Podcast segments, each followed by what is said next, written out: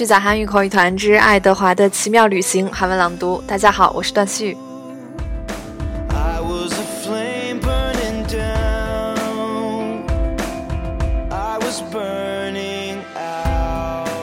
今天在开始之前呢，先说一点题外话。我们这个爱德华的奇妙旅行韩文朗读的节目呢，到今天为止做了整整一个月了。我记得是十一月一号，嗯，一个小光棍节的那天开始了第一集的播出，到现在一个月呢，每天晚上。给大家朗读一段韩语的故事，成为了我的一个习惯。我也很享受这个过程，我更开心看到有越来越多的朋友能喜欢这个节目。最令我欣慰的是，能有更多的人愿意提出对这个节目的建议，这个我觉得特别好。就是能够这样的话，我能更知道大家的一种方向，更喜欢什么，所以也更欢迎大家不断的为他提出越来越多的建议。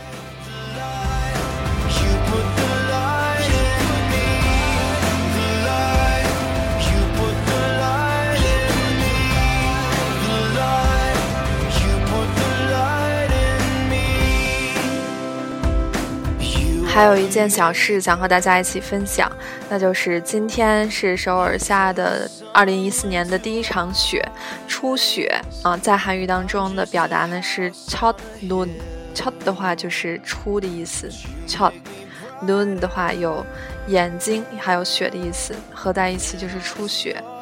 一般来说，大家初雪都喜欢干什么呢？关于雪呢，有一首我个人非常喜欢的韩语的歌曲，今天为大家朗读完之后呢，在节目的结尾送给大家。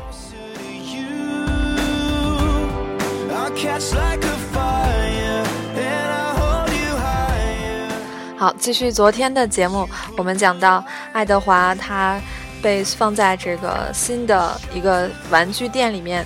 跟旁边另外一个小的姨娘，也就是娃娃摆在一起，他们之间的一段简短的对话，体现出这个另外的其他的这个姨娘对爱德华的一种排斥。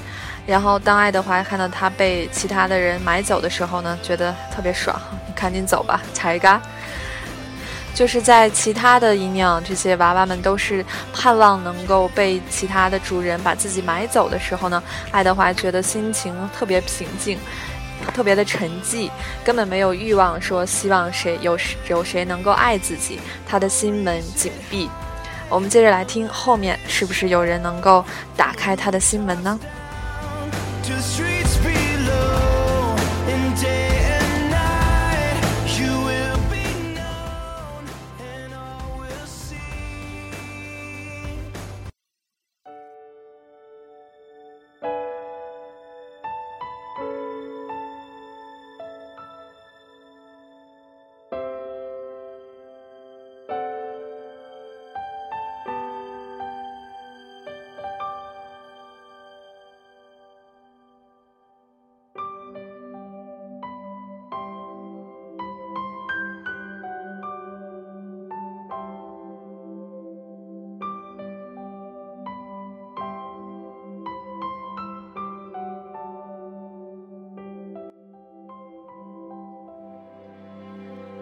에드워드 혼자만 반대였죠.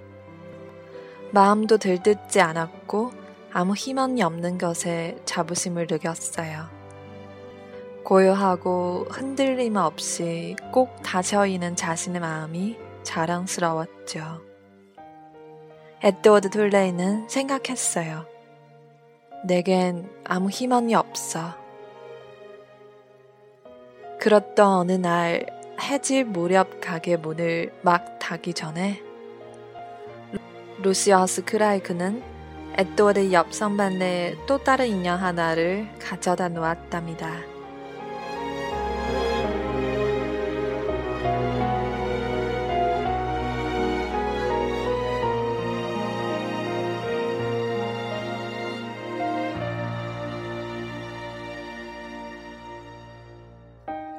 루시어스가 말했어요. 다 됐어요, 아가씨. 어서 토끼 인형과 인사해요. 그리고 인형 수리공은 가게의 불을 하나씩 껐어요. 희미한 빛 속에서도 에드워드는 그 인연의 머리도 자기처럼 부서졌다가 부서진 것을 알아볼 수 있었어요. 얼굴에는 거미줄처럼 금이 가 있었어요. 아기 모자도 쓰고 있었고요.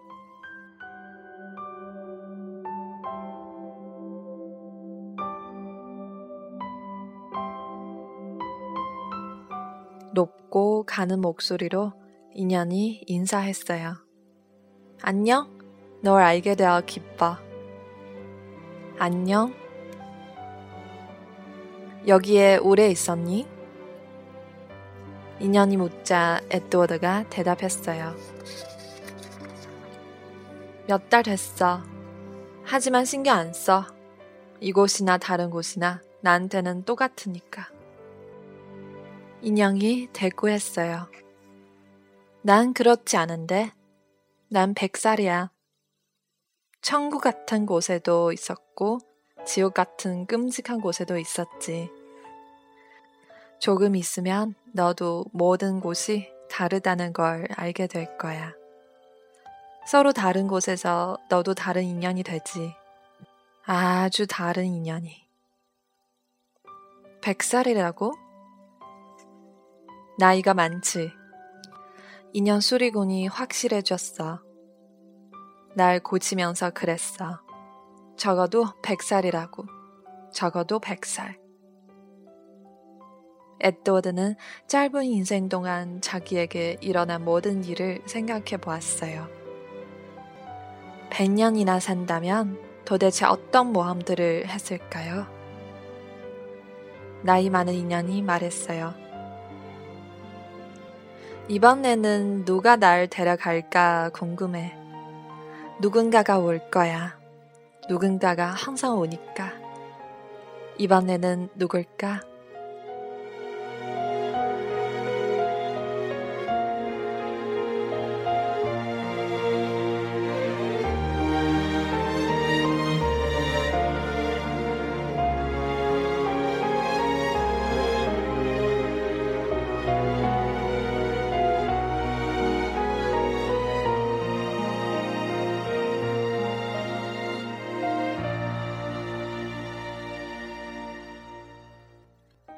누가 날 데리러 오든 난 신경 안 써.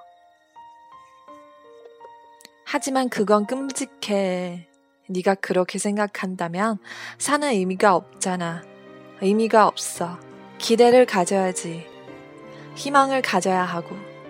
다음에는 누가 널 사랑하고 네가 누구를 사랑하게 될지 궁금해야지.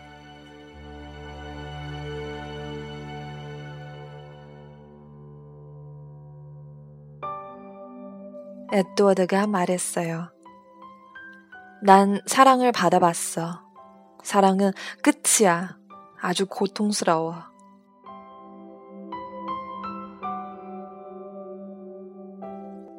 용기는 모두 어디로 간 거야? 다른 어딘가에 있겠지 뭐. 넌 날 실망시키는구나. 날 아주 실망시켜. 네가 사랑하거나 사랑받을 생각이 전혀 없으면 어떤 여인도 모임이해. 넌 지금 당장 이 선반에서 뛰어내려서 수반만 조각으로 부서지는 게 낫겠다. 끝내버려. 지금 끝내버리라고.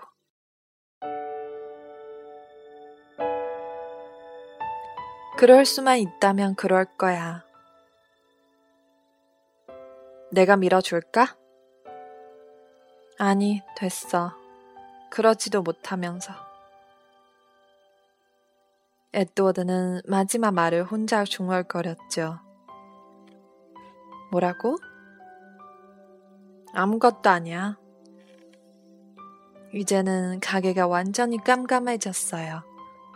나이 많은 인형과 에드워드는 앞을 똑바로 바라보며 선반에 앉아 있었답니다. 나이 많은 인형은 에드워드에게 넌 날 실망시키는구나 라고 했어요.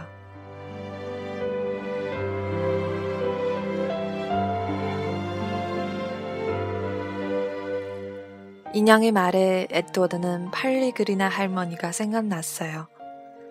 흑맥돼지와 궁주, 그리고 귀 기울여 듣는 것과 사랑, 또 마법과 저주들.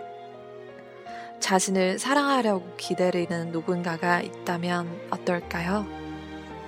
자기가 다시 사랑할 사람이 있다면 어떨까요? 그게 가능하기는 할까요? 에드워드는 마음이 움직이는 걸 느꼈어요. 하지만 마음이 말했어요. 아냐, 가능하지 않아. 가능하지 않다고.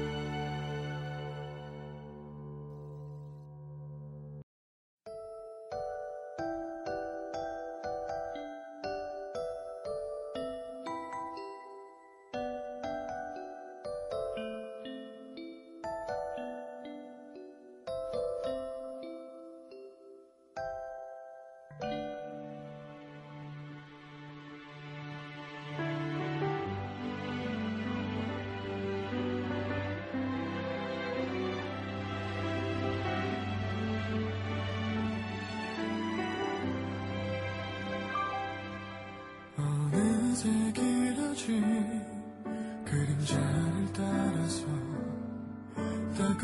진 어둠 속을 그대와 걷고 있네요. 손을 마주 잡고 그 언제까지라도 함께